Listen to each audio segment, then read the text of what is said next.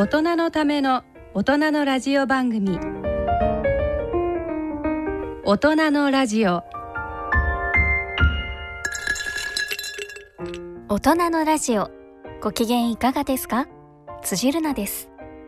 今回の大人のラジオは特集番組としてラジオ一等塾のコーナーを拡大してお送りします。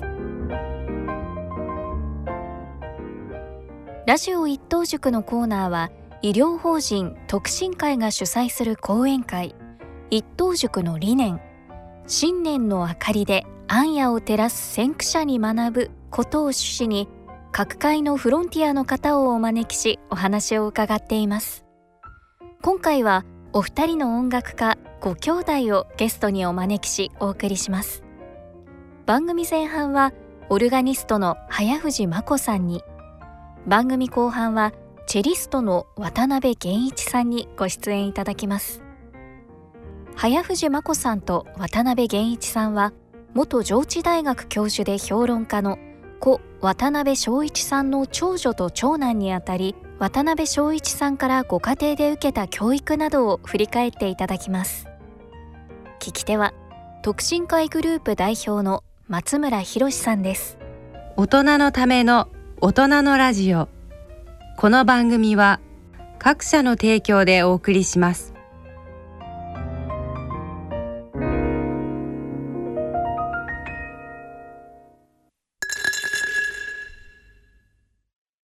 大人のラジオ。Mako Watanabe Hayafuji est à l'orgue. Elle nous fait maintenant entrer dans ce premier culte de l'Avent avec un prélude de まずは Nicolas オルガニスト早藤真子さんのパイプオルガンの演奏の模様からお聞きください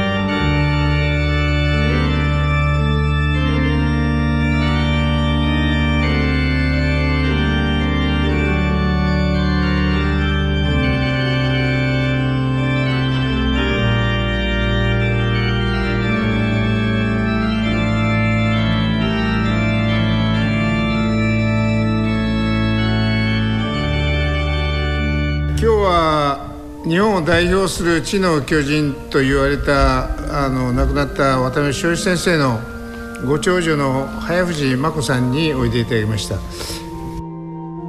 この CD のあの説明をちょっとお願い説明ですね、あ RTS というあの、えっと国営放送がございまして、えーララジオテレビジョンスイスっていうんですけれどもそちらのラジオ局で、えー日曜日の、えー朝の礼拝っていうのをあの、まあ、あのスイスはキリスト教の国ですのであの毎週ですねあのどこかの教会の録音を流すっていうその番組なんですね。それでその番組はすごい長寿番組で、えっと、2021年の11月14日21日28日というのはあの私がたまたまあのオルガニストを務めていた教区の方に、えっと、録音に来てもらったわけですね。それであの、えー番組の最初の方にはちょっと宗教のことですね。キリスト教のことで例えばあのクリスマスツリーを早く飾りすぎるとなんか法に触れるみたいな話題を ちらっとしたりしてそういうあの1分ぐらいの話題をしてその後すぐあの録音。あそうですか。はい、それであの必ずあの鐘から鐘の音から始まってそれであの本当に録画あ録音その生のままほぼ生のまま流しましてそれであのそういう機会に恵まれたのはすごいですね。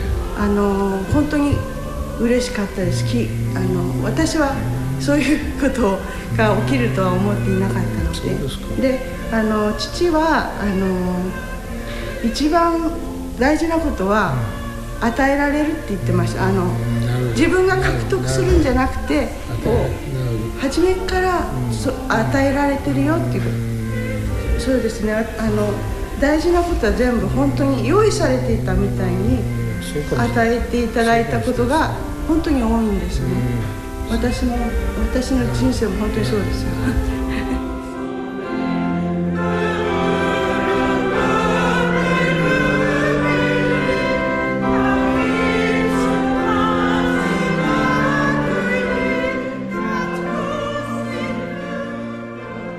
で個人的になりますが渡辺先生には2003年に新潟で一等塾の講演に来ていただきましてその後あの1年ぐらい経って松下成形塾でもあの講演していただいたんですね。その後あの先生の講演会に23回参加させていただきましてあの一等塾のご講演いただいた後に先生の蔵書目録っていうのをちょっと送っていただいたんです。あの赤い表紙の。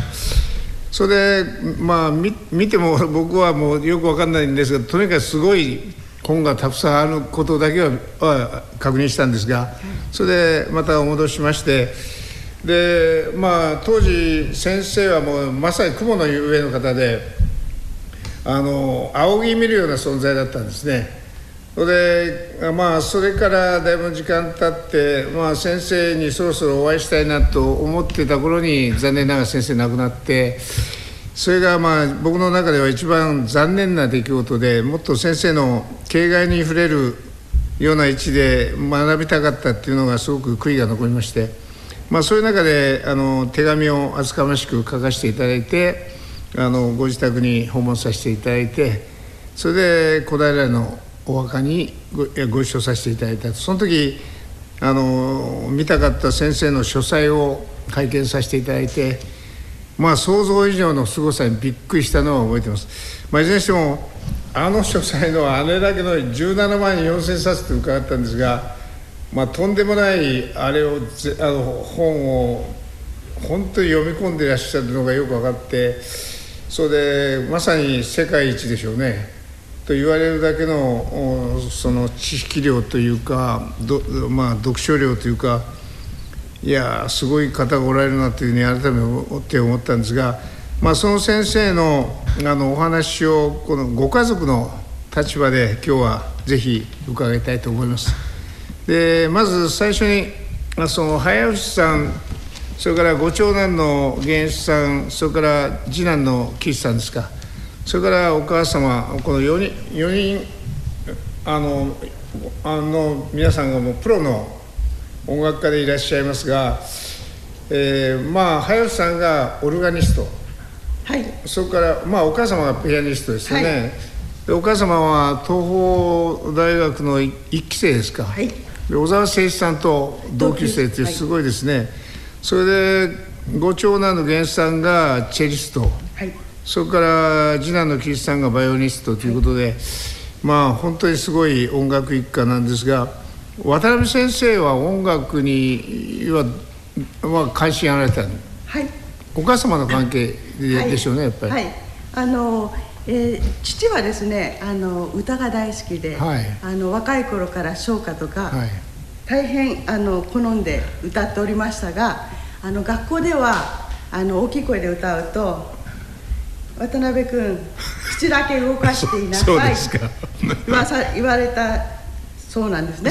だからあの、えーと、自分は音痴だと思ってたんですね、ただ言葉にあの節がつく、うん、抑揚がつく、歌というものは本当に大好きで、うん、あの例えばドイツに留学に行った時に2年目かぐらいに、はい、あのドイツのえと民謡ですね、はいはい、をあの歌うことにはまりまして、もうずっとそれやってて、はい、だから歌が好きでその時にドイツの留学の時にやっぱりクラシックの音楽会にもこう招かれてどんどんどんどん連れて行かれたと。そうですか。はい。それであのクラシックの方も好きになりまして。そうですか。はい。それで帰国してあの母とお見合いをしまして、うんうん、ええ。その直前ですかね。あのメンデルスゾーンのバイオリンコンチェルト、はい、えー、と牛尾田益子さんの,、あはいはい。あのソロだったんですけど、はいはい。それでねあの開眼しちゃったみたいなんですおねはい。あのクラシックの音楽がゾクゾクするほどあの心に響いた。ーじゃあご自宅でも結構聞いてらっしゃったのはい。あはい。あの本読みながらでも。あ本読みながらっていうのはあの場合によりますけれどもバロックから向こうで言うとあの啓蒙主義、はいはい。えー、とエンライトメントの音楽ですね。エンライトメントっていうんですけどそその辺の音楽が一番好きでバロック後期例えばバッハの室内楽とかアンサンブルとはいか合奏曲ですね、とかあとモーツァルトハイドン。それからベートーベンも時々は好きでしたけれどもそこの辺の器楽曲が大好きだったんです。テレテレマンとか。じゃあ詳しくいらっしゃったんですね。詳しいというかあの体が、えー、と例えばですねあの、えー食欲が出るっていうか食べながらでも聴ける音楽っていうのが、はい。例えばテレマンだとあのターフェルムジークって言ってあの食卓の音楽っていうのがある。うん。あるんですか。あるんですけれどもその、えー食欲食べて食べてる時でも流れて、うん。自分が気持ちいい音楽とか、そういうのが好き。です。うん。そうですか。はいでお母様はもう音楽をずっとやってらっしゃってお母様と一緒になられたのはやっぱりそう音楽好きの関係からおおあれなんですかね。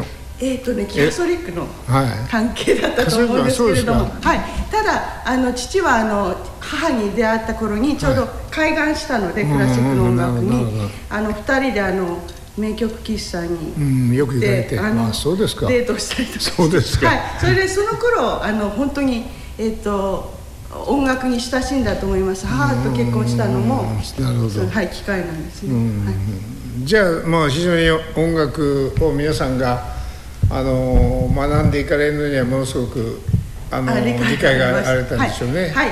あの父がよく申しておりましたのは、えーあの例えばあ文学であれば、すごい文学者あのゲーテとか、はいはいはい。そういったものは、まあ、子供に読めませんよね。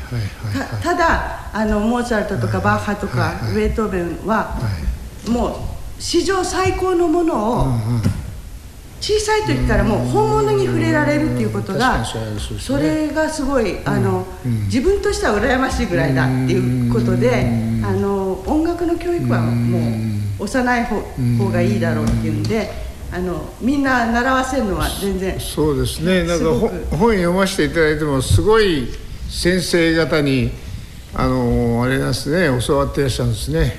あはい。やっぱりさすがですね。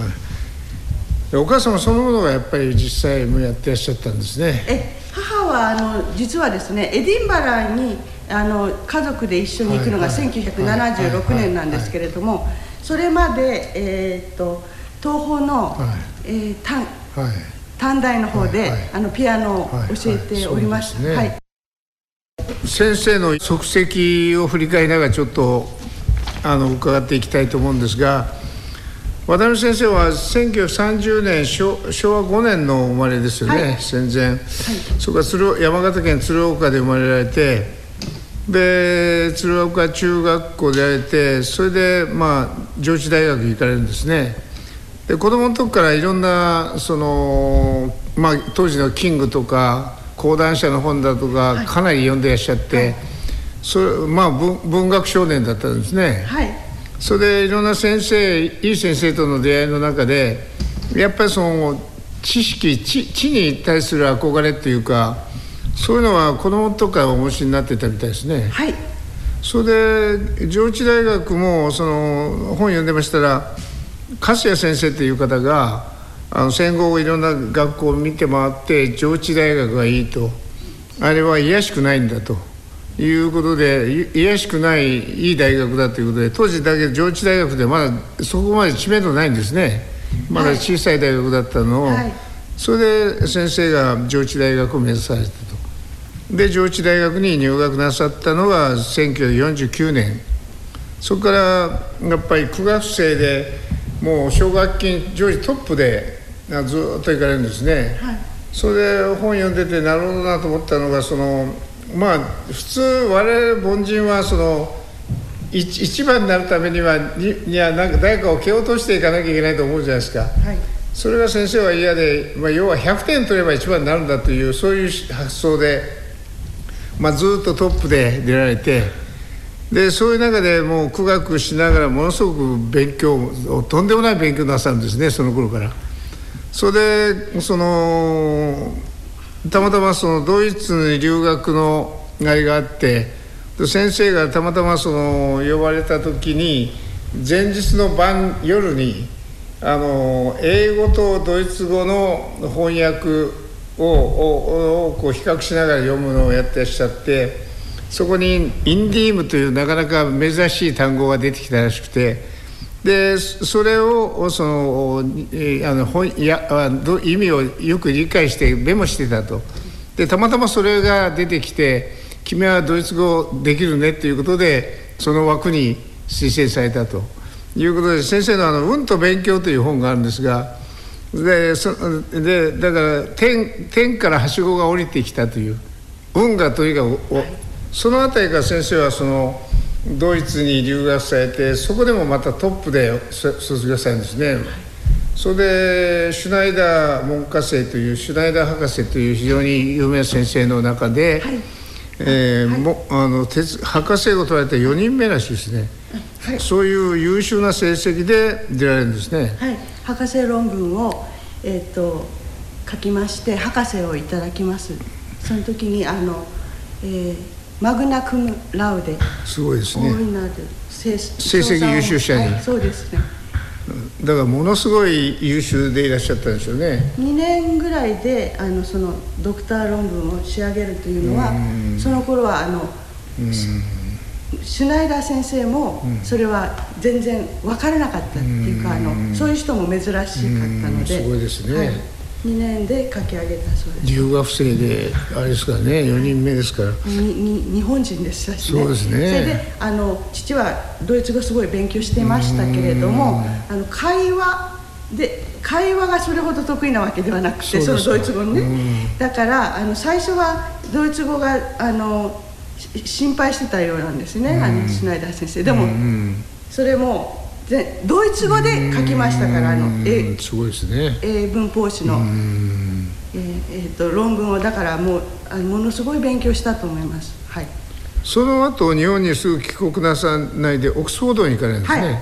そのオックスフォードもあそのオックスフォードの偉い先生が日本に来られた時に、はいたまたまその通訳案内係でが学生の頃同行されて、そこで先生がその先生に「あのスマイルズってご存知ですか?」みたいな会話から始まってでそれで君もなんか来る時あったら連絡しなさいっていうのを覚えてらっしゃって、電話した連絡したらその先生が覚えてらっしゃって、あちゃんとき、えー覚えてるおあなあの来ていいよということで、はい。それでオックスフォード行かれるんですね。はいそうです。オックスフォードはい何年何年間？1年。1年間、はい。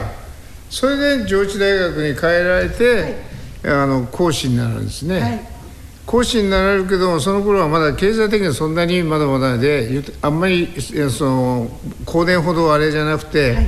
まあ普通の講師の給料だったんでしょうからそれで先生はあの大学の図書館に宿直員として泊まり込みでで夜はもう自分がその図書館を全部はい。読めるわけですから、そういう生活をなさったと、それもすごいですよね。そうですね。だから本当になんか本が好きだったんでしょうね、先生は。はいそれでうんその後奥様とご結婚なさってそれが1960年ですか、それで眞子さん源一さん岸さんというふうに生まれられてその頃にフルブライトにはい。えー行かれるんですね。はい。この先生と教授として行かれる。はい。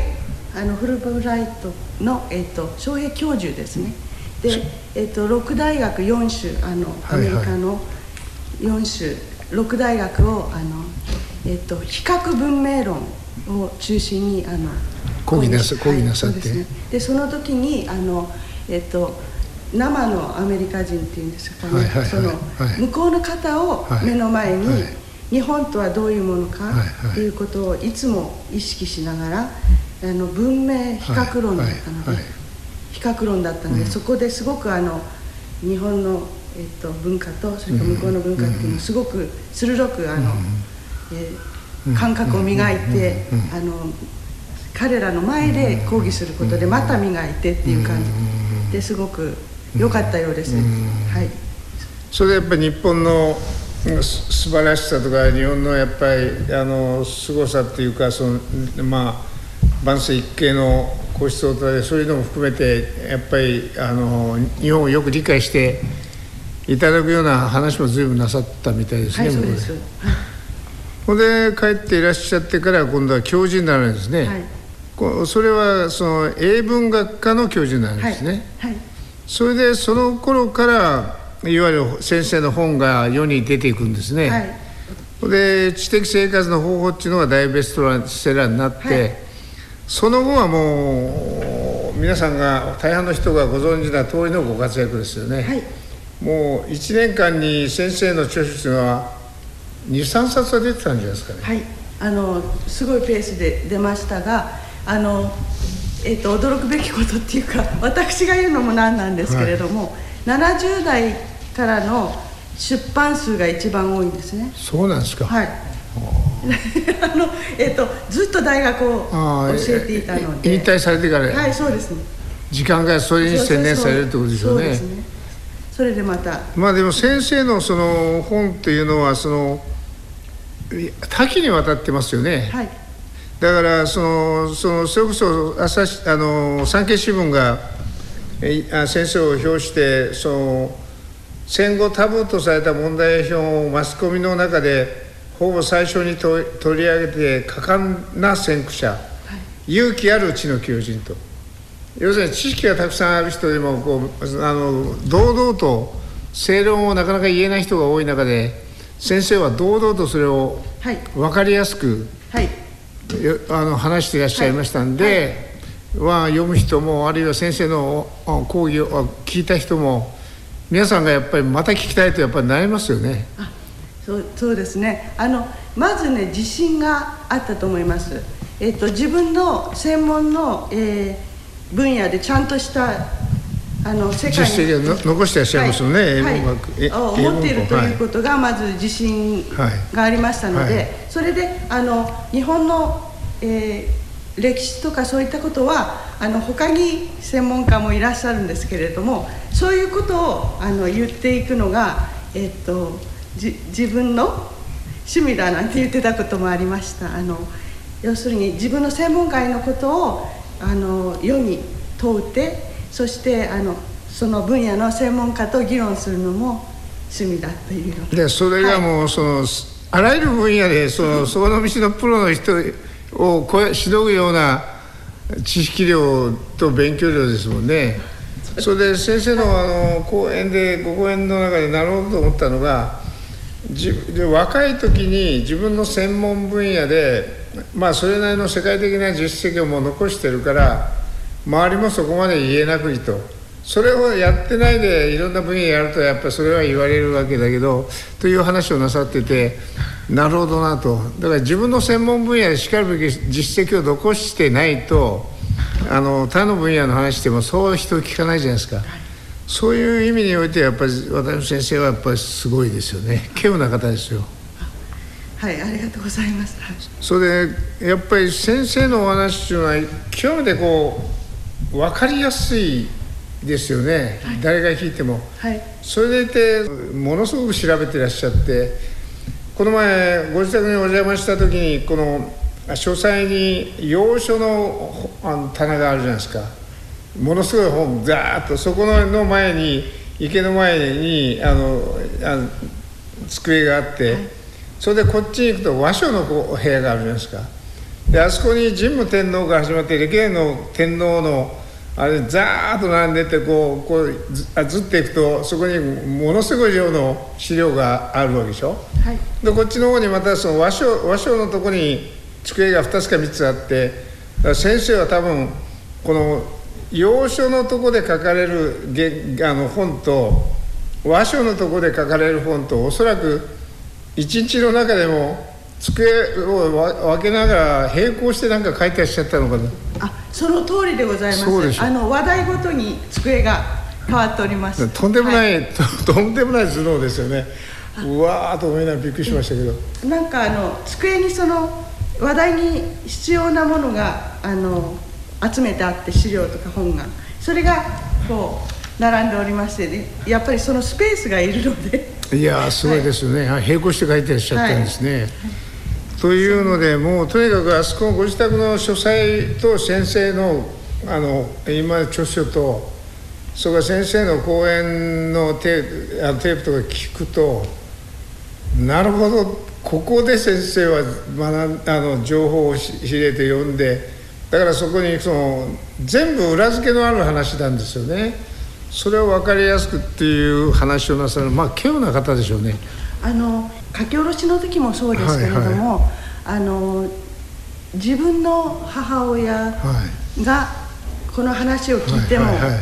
すぐ分かりやすいように。はい、そうそうなんですね、だからむ難しいことを分かりやすいようにということですよね。そうですね。そういう方ですね。はい、であの父の母が洞察がすごくてですね、うん。あの例えばこれ以上あの軍人が威張る時代になるのかっていう、あの戦争、うん。戦争の間の話ですけどそれを言ったりとかですね。それからあと安保の前ですかね、本当にあの人たちはソ連に行って過ごしたいと思っているのだろうかとかそういうことをポンポンって言う、うん、的確なんですね、はい、それがうなんです。まさに。そのレベルがですねあの本当にその個人個人が、えーこの問題に接した時にこう本質をついてらっしゃるんですね。そうやっぱりそういうそのまあ当時あの学校なんか行か行けないような環境でやられたけども、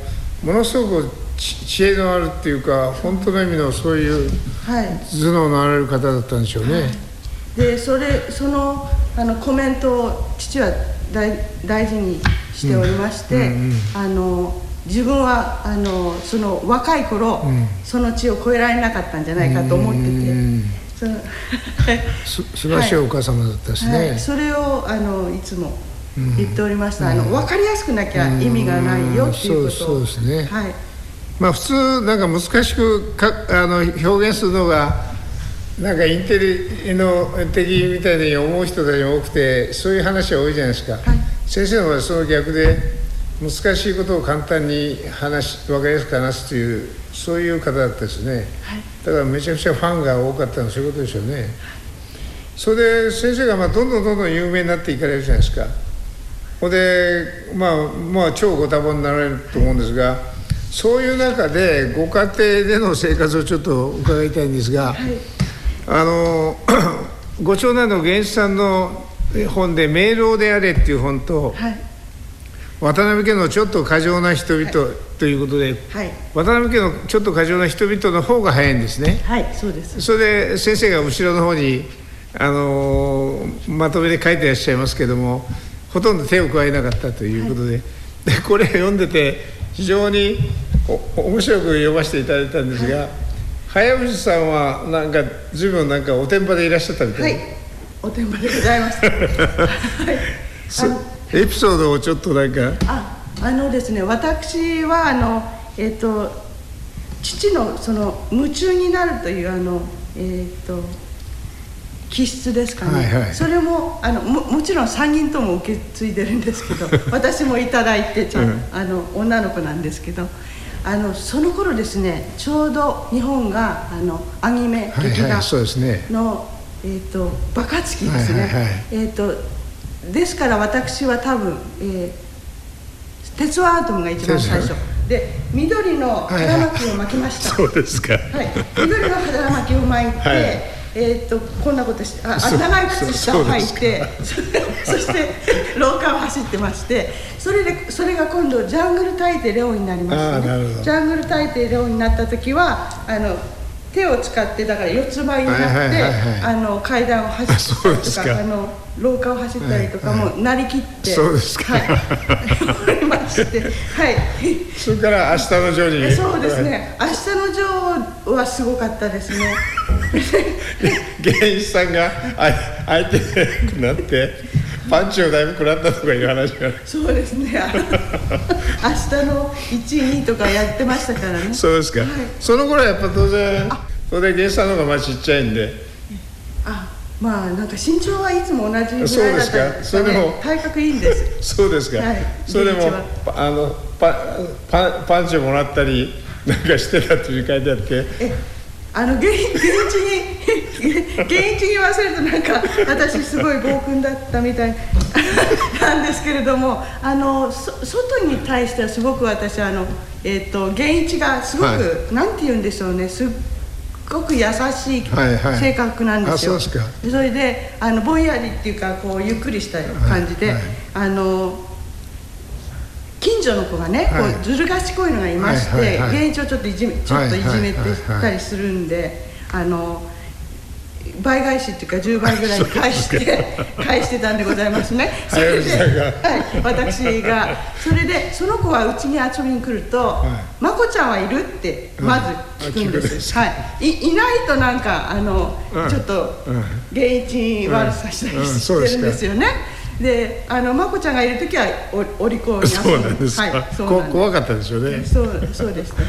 で男の子でそのえタイプがありましてね、あのお行儀よくちゃんとあの育てられてあのこうジャケットっていうかあのにあのハンカチなんかを挟んでるようなはい。男の子はなんかムズムズするんですよね、はい。私ねあのムズムズするっていうのはなんかこう壊してあげ壊したくなるそうですか。はい、お行儀がいいだけっていうか。はい、飼いならされた男のなるほど子にすっごい嫌悪感があるんですよね本当に小さい時からその渡辺家の、えーはい。か過剰な人はい々でもなんかちょっと出されてた、あの男の子の歯をそうですねはい。俺たちはい。それで その向こうの親御さんが、あの怒鳴り込んでこられて、はい。その時の先生の対応がまた本読みながら笑ったんですが、面白いですね。えあの玄関に正座をしておりましてね、はいはい。父はね、はい。それであの、えっと、ご迷惑をかけましたみたいなことは言うんですね、それですけれどもだから治療費は治療ははい費はうちが持ちますと、だけれども女の子にやられてあの泣い泣いておめおめしあのしてですそうでね。あの親に告げ口するっていうのはっていうことをこうなんて言うんでしょう初めこう腕を振聞いりてらっしかしお宅の息子さんも情けないですな。実に情けないとおっしゃった。実に情けないですなっていう。で向こうの親御さんたちは口を開け開けてたと思うんですね。本当に。そうでしょうね。でそれで多分私の推測では母が後から あの平身低頭に謝りに行ったんだと思うんですけどはい。偶然でもないですね。女の子に泣かされて。お親係でおめおめと来るなんてお宅の息子さんは見込みないですなとおっしゃったってね。それ偶然離婚前まで言ったかどうかちょっとねあれなんですけど。書いてあるんですが、はい、まあ、まあ、まあ言われた方は偶然でもないしえ今どうしてらっしゃるかなと思いながらそうです聞いてるねんですが、まあでも先生らしいですねはい。まあそういうそういうそのまあ。その話はすごく面白い。面白いし、はい。だから結局そうこ皆さんおおらかに本当におおらかに育たれたみたいですね、はい、うちが一番怖かったです。両親が。そうですか。ですからあの学校であの源一も私もきあ喜一はそれほどじゃないと思うんですけどあの発散してたのであのちょっと いろいろ規格外の。ごご長男の源氏さんもいいろいろまたわ悪さされた時期があってそれで先生先生からあのあれだだいぶこ怒られて怖かったみたいですねはいおお母さんと先生がやっぱ怖かったみたいですねそうですもうあのうちの両親に比べれば外の大人は怖くなかそうですね。優しかったです。ジュリアの音楽委員かなんか行かれてその先生が非常に怖い先生だったらしいけどご両親に比べるとどうってことだって書いてあったんですけど まあ読みながらというだけど非常にお楽しく読ませてもらいましたけど、どっちにしろやっぱ明瞭でおおらかで曲がったことはするなと。そうです。それで先生がその源さんがちょっとあの悪さされた時にもうご先祖に 申し訳ないとお前を殺して俺をするとかおっしゃったっていうん。で、まあ、そういうやっぱり先祖とかやっぱりこの家とかそういうのをものすごく大事にされたはい。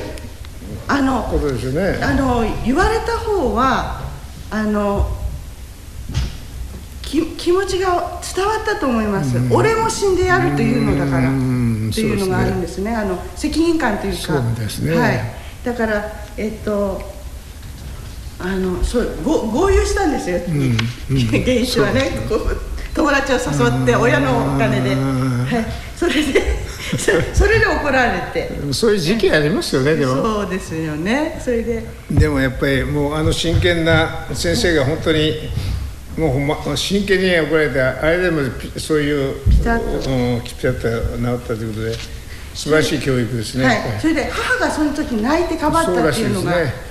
またまたすごくこうドンときて。そうみたいですね。はい、あの怖いお母さんが泣いてかかばってくれ。なんか打ちあ打ち合わせしてたんじゃないかと書いてありますけど。なんか 昔からそうなんですよ。なんかねちゃんとむ打ち合わせはあったと思うんです。そうですか、はい。なかなか素晴らしいご夫妻ですね。もうねけ気迫がすごかったです、なんとなく読みながら情景が浮かんできますけど、これでぐあの要するに先生があれなんですね。上智大学の中で要するに長期休暇がもらえるらしいですね。サバティカルです。サバティカーですか、はい。あそういうのがやっぱああるあったんですね上智大7学年に一度そういうあのきあのことが権利がいただけるみたいなんです、ね、そうですか、はい。それでスコットランドに行かれて、はい。エジバラに1年間、はい。ご家族で移住されて、その時にまあその音楽の面でも皆さんが、うんものすごく伸びました。伸びられたのと、それで得難いいろんな経験をなさったみたいなんですが、はい。そのあたり少しちょっとなんか思い出に残るようなお話ありました？えあの、えっと有名になったのがあの訴訟事件。ああ大家さん。はい。大家さんが上の大家さんの奥様が、はい。実はあのえっと割あのかなりあの重度のうつを患ってらしたんですよね。はい。それそれをは伏せてたんです、それで私どもはその3人揃ってすぐそばの音楽学校にはい行ったん行ったんですね。なので練習しなきゃいけないから夜遅くまで音が出せるように家賃をものすごく高い家賃。く、はい、高い家賃をうん。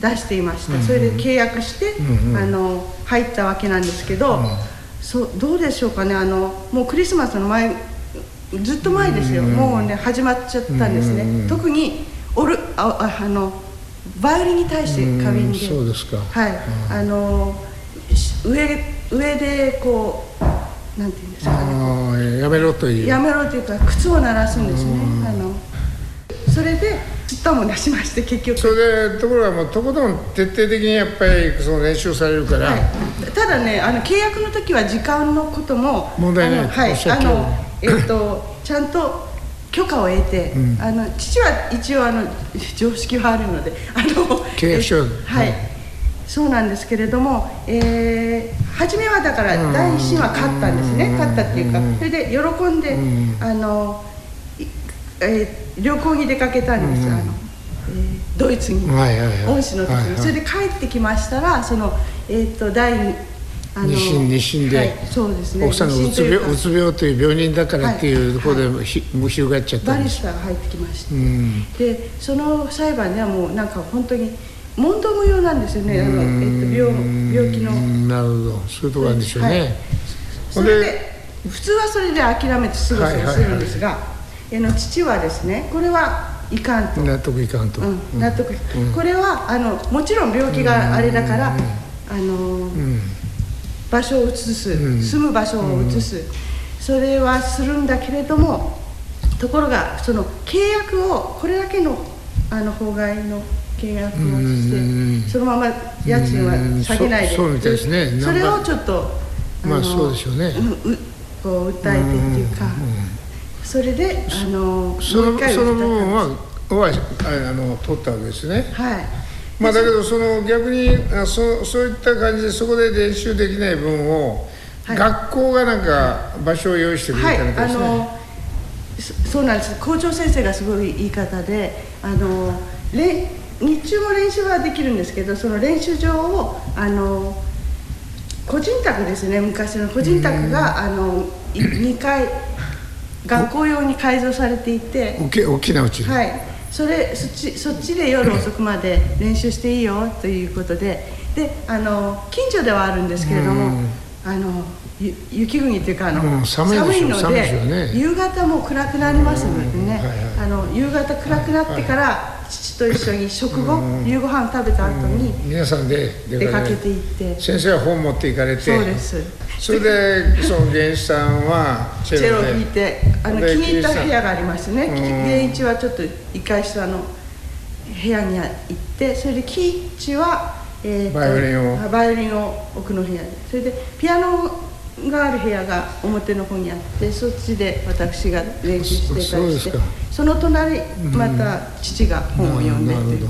それはまあ2時間3時間とかなさるんですはいそうですね。2時間真夜中真夜中ですよね、ね、毎晩。それで皆さんでまた夜空を仰ぎながら帰ってこられて、はい、それがやっぱりこの本読んでてもなんとなく情景が浮かんで今となってみればものすごく懐かしいっていうか、ね、いい経験ですよね。はい一家があんなに団結してたっていうかのはあの1年がやっぱりねすごい象徴的でした、ね、特に真冬の寒い夜中にみんなで皆さんでっていうのはそれもなんか心温まるような情景ですね、はい。はい、まあでもそこでその皆さんさあの3人ともそのものすごくあのなんかトップでほとんど出られてそれでその源一さんもちょっとややその一時休まれた関係であのお二人よりも早藤さんや木内さんより、あのちょっと少し音楽的にはスローだったのががぜん伸びて表彰されてっていうことで、はい、はい、1年間で一番あの伸びた。えこなそうです。すごいですね。成長した子に子っていうのをそのなんか現地のために作ってくれた人みたいなんですよね。すごいですね。ええ、まあそういうのを認めてくれるあったかいですね。いいもんですね。あったかい学校でした。それでえっと校長先生もそれから学学部学校のあの、うん、えー、教科を教える先生もですね、はいはいはい、イギリス人でね、あそうですか。あの生粋のイギリス人であの、うん、イギリスのクイーンズ・イングリッシュを喋りましたので、父なんかすぐ分かる。この人はここの辺の出身だ。この人はこの辺の出身。だ発音。そうで発音とかですぐ分かってそうでしょう、ね、もう懐かしい方々です。だから日本人であの極東っていうか日本人の一家が来てるからっていうんで非常に大切にしてくれました私たちを。で,、帰る時間時期も決まっておりましたのでただ名残名残惜しかったですね名残惜しかったです。残りなさいなんか言われまあでも大半の方々が非常に親切で、はい、あの助けてもらうような感じだったんでしょうけど、はい、お互いにやっぱり刺激し合ってで一部でも差別みたいなそういうのもあったりして、はい、はい、あのえっ、ー、と中国人しか見たことがないんでしょうね。っていうのは、はい、父も話しておりましたけれどもどこに行っても中華料理屋さんはあると。あの。日本料理屋ないですよね、うん、そうです。中国の華僑の方がそうそうでしょう、ね、必ず町に、ね、行って中華料理をしていますので、えーと、そういうなんか中差別みたいなのを受けたり間違って受けたり。はい。で、えー、チャイチャイニーズ・ゴーホームですかね。ああそうですか。そんな感じで、うん、あ大変だったんですねスコットランド不況でその頃もあのエディンバラも。たただその時あの向こうがイギリスが非常に英国病と言われて非常にこう経済的に愛して貴族の人たちも非常に生活こもっててそれでもう非常に大ものすごいあの本をなんか山のように山山積みでなんか安く買えたと。はい。あの相続税っていうかあのが高くなってた時代で、うん、あのえー、英国も英国病と言われる、うん、でサッチャーさんが出られる前であの貴族が個人で持ってた素晴らしい蔵書をどんどん売りに出してで父がまた父っていうのはすごいあのあの運に恵まれた人で自分がその著書を買う準備ができた頃に、そういうじそういうことが起きるんですなるほど。であのトラックでうん。ロットで。そそうみたいですね、であの。それが今書斎の後ろそうですにあるそうです。はい。あのそれだけじゃない。それからまた10倍。9倍ですよね。増えてるでもすごいですよね、はい。そうなんです。もう図書館に前のないような感じですね、そそれが始まりですね。なんかあうん。の要所が本当に価値のある要所。を、すごいですよね、はい。世界世界に何冊しかないようなものを含めてですね、はい、それを買ってそれであの昔そのオックスフォードに留学してきた時のあの机を並べてた友達が、ん。あのその本屋さんやってたりしうんそうですか。してあなんかものすごいですよその運命っていうか、そうですか。はい。そのように。それでその最初のご自宅からちあの次のご自宅に移られて その時に本がどんどんどんどん溜まっていってあの奥様が「我が家には本件はあるけど人権がない」とおっしゃって、はいはい。そのぐらい本だらけではい。それでもういよいよどうしようもなくなってで今のとこに、はい。もうもうそそれをベースに作られたのが今のご自宅で、はい、あの軍艦を作るような えーと工事だったそうです。すごいね。最初にそちらを見積もりましたのでね、はい、それでですねえっ、と今もの話なんですけど本件の方が強いんですね。そうですか。あの湿度が怖いのでそうでしょうね。はい、いつもそのえっ、と夏が厳しいのが日本の難点でございまして、だからえっ、といつも快適なはい。環境にいるのは実は本。が本が一番です。あのはい。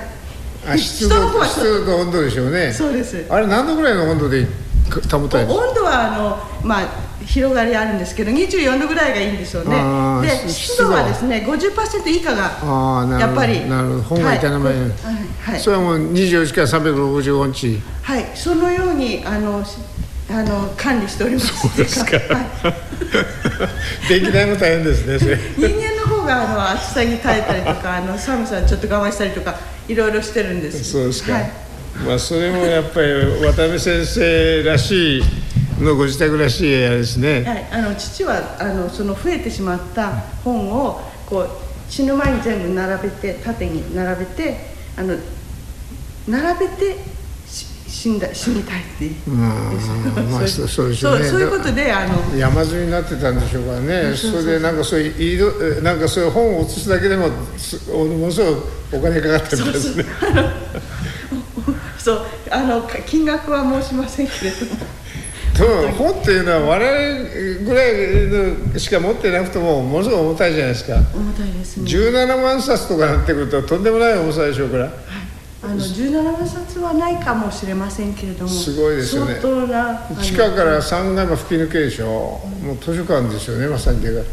そうだから基礎工事だけでも大変だったじゃないはい、ですか、あのそこからできました。そうでしょうね、はい、そこができてそれであの生活空間は後から足したんで。そうですか。はい、あの予算もだいぶこ削られて。建築の時なななんかできるんじゃないかっつって近所からは反対運動が起こりそうになったっていうぐらい基 そうです。礎基礎工事がやっぱすごかったはいでしょね、そううでした、えー、いやでも母があの設計のあの線を引きました。ああそうですか、はい、父の生活具合が分かってますので。そうですか。ああの大きな書庫でも、えー、と2箇所に近くに最寄りにあ、うんトイレがございます。ああなるすほど。ぐいつでも。なるほどなるほあの用が足してど。それですぐ戻れるように。すごいですね、そうですね。はい。いやーでもすごいあれがその単に飾ってあるだけじゃなくて頭に入ってらっしゃるのが先生ってすごいですよね。ああのですね、どうしてえっと、これだけ覚えられるのかなって。全部読もうなんて思ったら本は買えないよって言ってままあした、そうですけどでも大半は読んでらっしゃるわけでしょ、はい、あのその、えっと、買う時に内容が分かってますのでうん。で最後はねどこにしまい直したかっていうことが問題になって、うんそうですか。そりゃそうですよねそう。そうそう。すかあの半日あれば探すことはできるけど、でもその時間がもったいないからっていうのがありましたね。なるほど。で先生はその全国各地に講演に行かれても必ず泊まらないで、はい。ご自宅になんですね、はい我々のところはあの新潟で あのお呼びした時に大安の講師の先生方は一旦あの新潟に泊まっていただいて一緒に酒飲んでっていう感じだったんですが先生の場合帰られて本読んでああそういうことだったのかと一旦帰ってそこでやっぱ本を読んだりなんかし残したをやってて翌日またそこからそういう感じだったんですはい。一泊するとその次の日も時間が取られるからっていうことだったみたいです。遠く行っても帰ってきて本のそばに行って。時を惜しんでやっぱり学んでらっしゃったんだからすごいですよね、はい、いやでもなかなか真似できないですね。それで その先生がおお亡くなりになるんですがまあ残念ながらもうちょっと長く生きていただきたかったですよね。86歳まあ寿命からいくとあれでしょうけど先生の場合は100歳ぐらいまで生きていただきたいと我々はちょっと本当に残念なんですが、はい、お亡くなりになる時っていうのはどんな状況だったんですか、えー、あのえあの健康の本とかもいろいろ出しておりましたよね、はい、父はね、はい、だからあの病名とかは皆様にあの知らせずだったんですけれども、あのがんだったんですね、でえっ、ー、と最後はですねやっぱり痛み背骨。あそうでしょうね、はい、骨転して。はい。きつくてですねそれでもやっぱりあの痛みを和らげる薬とかそういうのも、ね、はい、そうそういったものはあの頭がぼんやりするからといって極力痛みに耐えながら、うん。はい、い痛みに耐えてあの仕事をしてそれこそあの DHC の処置の楽園とか、うん、そういった撮影はそうあの最後まで。そうですか。はい。一月ぐらい前までいましたね。それであの自分がこう動けなくなっているのであの動く時にですね、はい、あの用を無駄なく済ませるために、はい、ここにこの本があるからここにだあのこの机の上に出しておいてくれとか、うん、そういうことをもう前の日から指示して、そうですか。あですからあのもうシミュレーションして自分の仕事のあれをですね。はい。で本当に頭からその何を言うかとかそういうことが離れない。そうなんでしょうね、はい、あの私はなんか、えっと、仕事とイコールあの人生っていうふうに言ってしまって、あの誤解を生むかもしれないんですけれども、あの分か分か分けることができないんですね。生きるということと自分が仕事をしてるっていうことが分かれ分かれなくて、あのいつもその言わなきゃいけないこととかそういうことは必ず頭にあってはい。であの人任せにするっていうことは全くなかったですね。何に関しても。はい。いや見事ですよね。まあちょっと、うん、こういう方いらっしゃらないんじゃないでしょうかね。やっぱり知の巨人ってもう実践でやっぱやってらっしゃいますよね。生き様そのものがもう先生の場合は。まさにそのままですもんね。あのそれがまあ辛いとかそういうことじゃなくて自分の夢が叶ってで最後まで楽しそうでしたよ。あの 痛みを感じる瞬間はもちろんあれなんですけれどもそうですか。はい。あのそれで最後の最後までやっぱり食食事の時は必ず座られて、はい、これ皆さんと一緒に食事取られて。はい、えー、それであの痛みを紛らわすために新聞でも読むかなみたいな。あそうですか。はいそんな話題を、うん、亡くなる時は早さんはちょっと間に合わなかったんですか、はい、あのそれがですね不思議でございまして、はいあのこの次は、えーと、この時に帰るよって言った時期がもう夏だったんですね、でも、えーと、私その父の様子を見ていて、うん、ああこれはちょっと危ないかもしれないと思ったので、うん、その次の月にもう入れてたんですね、帰帰る予定を。で私が、あの飛行機に乗ってるうちに亡くなりました、それで誰もその日に亡くなるっていうことを、あの予見しておりませんでしたので、えっと着いたらあのちょうど、あのみんな皆さんで、あの葬儀のそうですか。あの支度の相談をしていたりとかそのその夜のうちに戻りましたので。はい。林さんがそのスイスに立たれる前に、先生と最後に交わされた会話っていうのはどういう会話だったんですか、えー、ああの会話もそうなんですけどずっとこう手を手を握って。おりましてね、うん。ああ母のこと。を、うん。おお母さんのことで頼むねと、たそういうそういうそううんいうことを言っても、うん。母ちゃんは幸せだなあなんて言って、自分がほら亡くなるっていうことを言わないで、うん。そうですか、ねはい。であの最後の頃は「春が来た」っていう曲があったのがはいはいはい「マーコが聞いたマーコが聞いた」なんて歌ってくれてあのここに戻ってくれうんもうくれるのはすごい嬉しいことだよっていうそうですか。全身でねうん。あの表してくれましたね。ね、はい。家族思いの本当に素晴らしい話ですね、はい、はい、でそれそその姿を見まし見ておりましたので父父に約束したようなものです私は。あの、うん。はい。まあ、はい。ちょっと涙出るような話ですがはい。林さん今後その先生のいろいろと残されたものはもう世の中にものすごい大きな影響を与えられたのは事実ですし僕らもすごく影響を受けた人間の一人なんですがなんかやっぱりちょっとこういうことしてあげたいとかこういうことしなきゃいけないなっていう何かございますか？えあのえっ、とそうですね。あの初期のものとかですね、はい。それからあとあのちょっと変わったっていうかよく騒がれた本じゃないもので、はいはい。面白いもの。それから英語の分野で、はい。えー一般向けに書か書いてくれてたようなもの、うんそういったものが、えっ、と再再販うんされるといいなと思いながらちょっと私は手伝っておりますが、うんそはい、それであのやっぱりメッセージを、うん。あの父のメッセージをうん。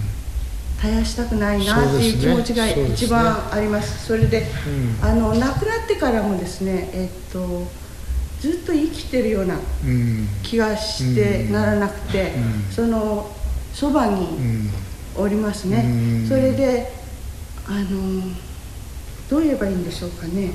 あの小さい時に,、に接していた父、うん。それから大きくなってからの父、うん。それから結婚してこ、うん。子供が生まれたうん。からの父ってずーっとつながっていてそれで最後の,、ん。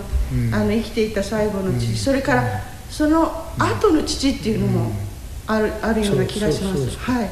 それで近し近しいです、それ、あので父の話をなんか小さな話題でもこう上がると、ずーっと話してられるんですね、私。それから芋づる式っていうかこう、うん、じゃあそうですどんどんね。どんどん思い出していやあこうでもいうことがあった。いろんなエピソードお本当に豊富なエピソードありますよね。はい、それでこ声がっていうかその言葉がそのまま覚えてるんですね。うん不思議なことなるほにど。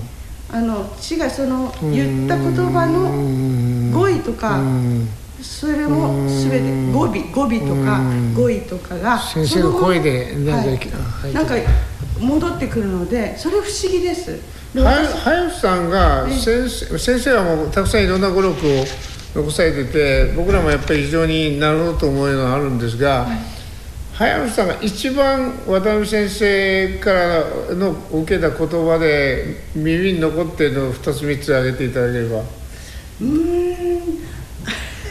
すごい難しいですね。あの自分の人生にこうなる一つの指針になるような言葉がいろいろあったんじゃないかと。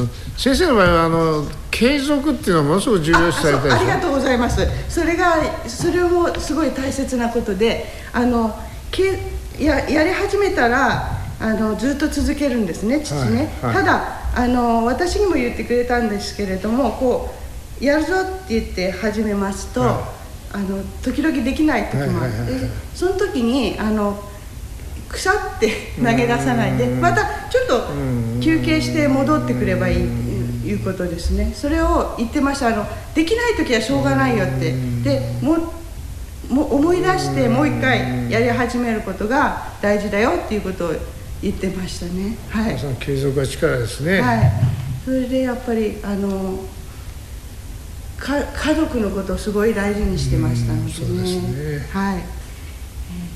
いやーでももっともっといろいろ伺いたいんですが。そうそうそう。それで、はい。あのえっ、と父がですね、はい。あの3人の子供にはいはい教育してくれたんですけどあの、はいはい。学校のはい成績っていうのは全然、はいそうらしいね。気気にしてなくてですね。それでですね。お母様があの芸術さんのせあの先生にあの宿題も出さないで教あ教育してありがとうございましたって言ったら毎日。毎日出してますそうなんですよ。そうなんですよ。笑いながら読んだんですが。はい、あの現一はですねあの男の子ではい。したので、あの論語を、はいはい。あの暗唱させましたなんかそうみたいですね。はい、で私はあの、えっと、女の子で、はい。あの日本の女の子に一番大事なのはその大和言葉の美しさが分かることだって思ってたみたいです。なのであの和歌の、えー和歌特に百人一首は百人一首ですね。はい。うん。えー、と5年生6年生の時にうん。100首を覚えてこうん。うそうですか。繰り返し。それ今に生きてますでしょ。はい。大人になってから。はい、そうですね。それでだから日本女子として一番大事な教育をしてくれたんですうんねで私一番最初に生まれたもんですから、うん。いろんな実験をされてて今思い出すと。今思い出すとですね。えっとあの石式ってありますよね。あの漢字の。ああありますね。はいはい。あれやられましたね。あそうですか。であの鳥っていう漢字の前に鳩とか覚えるんですね。実物があるから。なるほど。抽象名詞が後にん。後に覚える。やっぱり子供ってそういうこ観察をん。散々されましそうそれいくつぐらいの時から？あのえっと四学校がある前ですからね4つとか。あそうですか。それであの、あのあ子供は漢字をこんなに早く覚えるっていうのを喜んでうんそれでひらがなの方は教えないわけですよ。そうですか そうですか。そうそう。でで学校入ってから小学校1年生からひらがなは習うものって思ってて、うんで私がその1年生になった時にはまっさらなひらがなは知らない、ほとんど知らない状態で入って、で夏休みの前にひらがなが全部書けないのはって言われたんですあのみんなで子供は、ね。あのひらがなからやるんで、でね。エンジンかかってますんで。そうか漢字の方が先覚えた。そうそうそうそう。そんな実験をしてましたね、うんそうですか。れはいそれからあの紙芝居っていうのをよく買ってきてくれました。そうですか。はい。あの鉄腕アトムの紙芝居とかあったんですよ昔。うん。それを先生がなさる。はい買ってくるんです。そうですか。買ってきてあの紙芝居のあのあの道具ってあるじゃないですか、はいはいはいはい。こうありますね。広がる画面の枠とかね、はいはい。ああいうのもちゃんと用意してて、うん初めやってくれました。そうですか。で山んばっていうのはすごい。ああそうですか。あの覚えてます昔田舎だと紙芝居のおじさんが来て 我々はそれを見てたんですが、先生はご自宅でそれをはい。あの初めは自分がやってくれました。そうですか。はい、ですごいよいろんな実験をしてくれてたん先生はでもお忙しい中でよくそういうことをなさいましたね。ええ。だから、えっと大した時間じゃないんですけれども毎日子供に30分ぐらいはだからその関わりを。暗暗暗記のチェックですよねチェックのために忙しい中でも30分ぐらいは必ず割いてくれてたんだなと思いますね。でも継続ってすごく大事ですよね、はい、はい。特に音楽なさる場合はそれがものすごく重要なんでしょ、はい。毎日あ毎日。ええ、そそでした。それで父はよく言いましたね。あの、ねあの例えば音楽っていうものはだんだん上手になるから、ん。絶対楽しいもんだろうって言ってました。だからあの下手になるってことはないのでその前前の自分よりも。だから絶対楽しいもんだろうって言ってましうん。そうですか、はい。実際そうですかやっぱり。たいやでもあのどうでしょう。確かにあの怠けると落ちますか？落ちますね。もちろんですね。それそれはそうでしたけど父はあのその少しこうできない時期が戻ってくるってことの方が大事だからって何度も言ってましたね。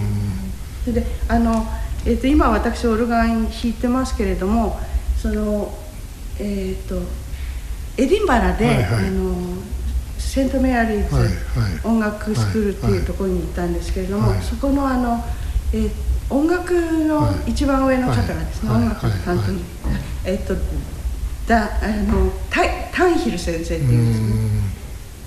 タンヒル先生があのそのセントメアリーの、えー首席のあのオルガニストでいらしてで私生のうん。本当にその聖堂に響くうん。オルガンっていうのはうん。その方が弾いたのを初めて聞いてうん。いつかやりたいとん。ずっと思ってました。うん。それではい。それでスイスにあのじうん。あの主人の仕事でうん。主人は WTO に勤めておりますけれどもえそちらに行った時にあのスイスはとってもそのオルガンの管理状況がいいとうん。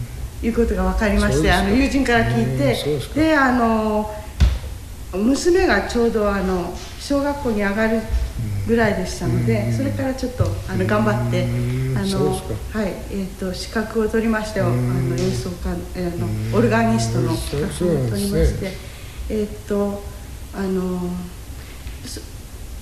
国営放送っていうのがあってですねえっ、と RT RTS っていうんですけど、ラジオテレビジョンスイスっていうんですが、その国営放送であのその番組はすごく長く続いていて、あの一番古いんじゃないかしらあの日曜日のその朝の礼拝っていうのを、スイスの地方、あとこあの、はい。教会を巡っていって、あの録録音していくんですね。でそのえっ、とその番組っていうのがもしかしたら一番古い番組かもしれないってあの知り合いに聞きましたけれども、その放送であの2021年に、あの11月に3週間、あの連続して、私が勤めてるとこ来たんですね、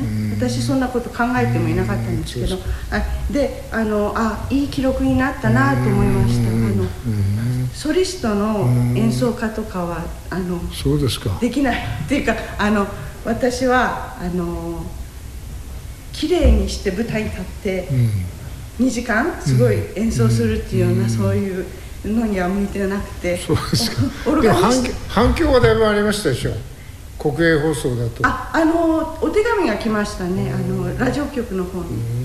でで3週間やっぱり同じオルガニストっていうのがそれほどはないです。したあのそうでしょうね。はいそうでした。しかもみんな皆さん国としてもあの国民としても音楽に造形の深い方が多い国柄ですからね。それははい。あのスイスの方々はやっぱり、えーだあの豊かですからね。そうでしょうね。でだからあのすごくいい音楽もうん。聴いてますしね。